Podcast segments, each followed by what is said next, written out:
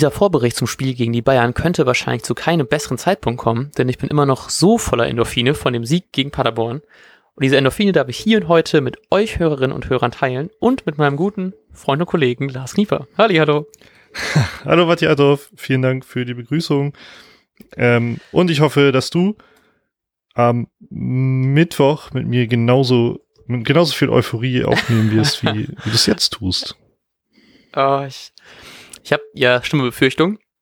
Ich bin ja immer, also wirklich gegen Bayern, ich bin, glaube ich, noch nie, nie so negativ vor irgendeinem Spiel wie gegen die Bayern, aber ich glaube, das ist auch nicht so das, un, das Unüblichste. Weil die letzten Spiele gingen ja alle nicht ganz so großartig aus. Ich glaube, es war das Hinspiel in der Allianz Arena, wo man zwischenzeitlich sogar noch 1-0 gefüllt hat durch ein Tor von Rashica und dann hat man am Ende irgendwie 6-0 verloren und das war so eine derartige Klatsche. Das wäre so, Bayern gegen eine Kreisklassenmannschaft und die sind aber noch gnädig zu uns, aber es sah schon teilweise einfach sehr blamabel aus, was man da abgeliefert hat.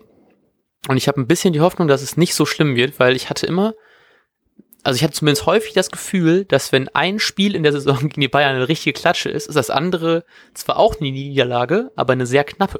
Von hm. daher bin ich mal sehr gespannt, wie das morgen wird und was man so aus dem Paderborn-Spiel dann mitnehmen kann. Ja, ich bin auch ziemlich gespannt, muss ich sagen. Aber auch, ich hatte es ja schon ansatzweise verraten, ich werde es nicht sehen können und muss auch sagen, dass ich darüber nicht allzu traurig bin, denn gefühlt gibt's halt bei Bayern zwei Optionen. Die eine Option ist halt eine Klatsche zu kriegen, das tut einfach nur weh und ist aktuell aufgrund des Torverhältnisses halt auch doppelt bitter dann. Ja. Ähm, und, und, und die zweite Option wäre, dass man halt lange gut mitspielt und dann verliert man doch bittererweise und dann tut's auch irgendwie weh, dass man es doch nicht irgendwie geschafft hat, mal wieder zu punkten. Hm. Ja, ich, ich sehe, glaube ich, gerade eher so alles, was unser Torverhältnis nicht komplett ruiniert, fast schon als Punktgewinnern. Weil ich glaube, im Endeffekt wird die Saison so eng, dass man äh, da schon sich darüber freuen kann. Ich habe auch gerade eben, als wir ein bisschen beredet haben, kam, glaube ich, bei mir gerade eben auch erst die Realisation, dass wir ja tatsächlich bis zum letzten Spieltag wahrscheinlich darum kämpfen werden, ob wir absteigen oder, oder nicht. Und ich hatte irgendwie die Hoffnung, dass es noch so eine Konstellation gibt, dass es schon beim Mainz-Spiel irgendwie klar sein kann, aber ich glaube, das stimmt einfach nicht, weil Mainz ja auch noch so ein besseres Torverhältnis hat und das ja aber auch noch am kommenden Spieltag sehr wackeln kann, weil ja Mainz gegen Dortmund spielt, Düsseldorf gegen Leipzig und wir gegen die Bayern. Deswegen kann da auf jeden Fall torverhältnistechnisch zumindest einiges noch irgendwie ins Wanken geraten. Ja. Ich hoffe einfach mal, dass die ganzen Top-Favoriten aber so performen, abgesehen von den Bayern, wie man das irgendwie erwarten kann. Ja, was erwartest du denn grundsätzlich für ein, ein ein Spiel, wie glaubst du, ähm, wir können das gleich mit der Aufstellung verbinden, würde ich vorschlagen, wie glaubst du, ähm, wird Werder das Ganze angehen? Ähm, ich habe von, ich habe, glaube ich, was ein Interview oder ich habe zumindest, glaube ich, irgendwie auf Twitter gelesen, dass Kofeld meinte, dass er keine Spieler irgendwie schonen will und dann schon irgendwie auf Mainz achtet, was man ja irgendwie hätte erwarten können, dass man sagt, wir mauern hinten einfach zu und machen Pavlenka und dann machen wir ein äh, 10-0-0 ungefähr. Aber er meint halt eben, dass er das anders angehen wird und ich traue ihm auch zu, dass er da nicht komplett alles hinten reinmauert, aber ich glaube trotzdem schon eher auf, äh, vielleicht auch eher auf Konter setzt und deswegen, also ich meine, Bayern haben wahrscheinlich eh irgendwas an die 70% Ballbesitz, deswegen kann man nicht viel mehr machen außer das. Ähm, deswegen, ich, ich glaube trotzdem, dass es eine recht defensive Aufstellung wird. Ich glaube, um das schon mal vielleicht, obwohl wir können ja direkt schon darüber reden, ne?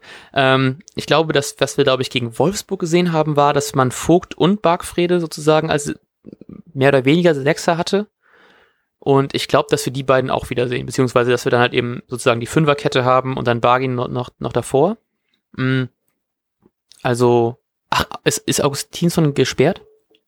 Oder habe ich das Nee, ne? Oh, ich weiß nichts. Ich glaube nicht, weil er, er ja, okay. Kofeld sagte ja auch, er kann aus dem Voll, Vollen schöpfen. Stimmt. Stimmt, nee, Entschuldigung. Ich habe gerade gedacht, der, der wurde ausgewechselt, weil er schon eine gelbe kassiert hat. So, jetzt äh, musst du ganz kurz nochmal drüber nachdenken, was eigentlich gegen Paderborn passiert ist, außer Tore. Ähm, dann glaube ich, dass Augustinsson spielt, Moisander, hinten Vogt und Velkovic und Gebre Selassie. Bargfrede Eggestein, Klaassen und dann vorne ich dachte erst, ob es vielleicht Osako und Rashica machen, einfach wegen der Schnelligkeit, aber ich glaube, dass Sargent einfach so ein gutes Spiel gemacht hat und dass er vielleicht da durch sein gutes Anlaufen einfach die Bayern vielleicht ein bisschen nerven kann, dass es dann Sargent neben Rashica wird. Hm. Ja, ja, ich bin, also ich hatte ja gerade auch viele Fragezeichen. Ich widerspreche mir jetzt selbst so ein bisschen. Ähm, denn in der letzten Folge hatte ich ja schon gesagt, dass ich eigentlich auch davon ausgehen würde, dass Hutchin wieder spielt, um, um die Bayern-Verteidiger halt zu nerven. Ähm, jetzt habe ich mir hier so eine komische Aufstellung gebastelt und weiß auch gar nicht, wie ich die Spieler positionieren soll. ähm, 10-0-0? ja, genau, so in der Art ist es tatsächlich. ähm, ich habe jetzt sogar hier Friedel stehen, einfach weil er der defensivere Außenverteidiger ist. Moisander, Vogt, Velkovic, oh, Gebre ja. Salassi, also eine richtige Fünferkette mit Bargfriede auch davor. Dann Klasen Eggestein für die Räume und dann habe ich nur noch Rashica und Bittenkurt als schnelle Spieler, oh. um diese ähm, Nadelstiche, von denen Kofeld jetzt im Vorfeld auch gesprochen hat, zu setzen. Ähm, ja, und dann glaube ich tatsächlich, dass so ein bisschen ist, hoffentlich nicht so viele Gegentore bekommen und vielleicht landet dann mein Konter im Tor. ja, kann gut sein. Ich habe Bittenkurt schon gar nicht mehr auf dem Schirm gehabt, dass der, ich habe die ganze Zeit nur überlegt, wer vorne noch so, ob es Osako macht, was vielleicht doch irgendwie aus irgendeinem Grund Selke ist, den wir alle nicht verstehen können. da glaube ich auch nicht wirklich dran.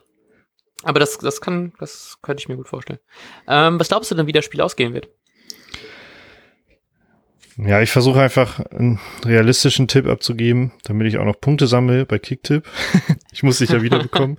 ähm, und sage, dass wer da lange gut steht und auch hin, hin und wieder mal ein bisschen ähm, was zeigt, sich dann irgendwann ein, ein Tor fängt, zum Schluss versucht au aufzumachen und dann sich noch ein zweites fängt und dann damit 2-0 verliert. Ich hätte das, ich wollte das eigentlich genauso sagen, aber ich dachte mir, ich muss an mein äh, minimales meinen minimalen Aberglauben festhalten. Deswegen glaube ich weiterhin an ein 1-1. Ich weiß nicht genau, wie das passieren wird, aber ich hoffe einfach mal, dass es passieren wird. Finde ich gut, finde ich sehr, sehr gut. Gut, dann wünsche ich dir ganz viel Spaß beim Morgen nicht das Spiel gucken. Ich wünsche euch Zuh äh, doch Zuhörerinnen und Zuhörern auch ganz viel Spaß. Ich hoffe, es wird nicht zu anstrengend und wir hören uns zum Nachbericht sogar wieder in Persona. Ganz wichtig. Am Mittwoch, irgendwann im Laufe des Nachmittags abends, denke ich mal. Ja. Und wünsche euch damit einen wunderbaren Bundesligaspieltag. Ciao, ciao. Tschüss. Und jetzt läuft der Ball.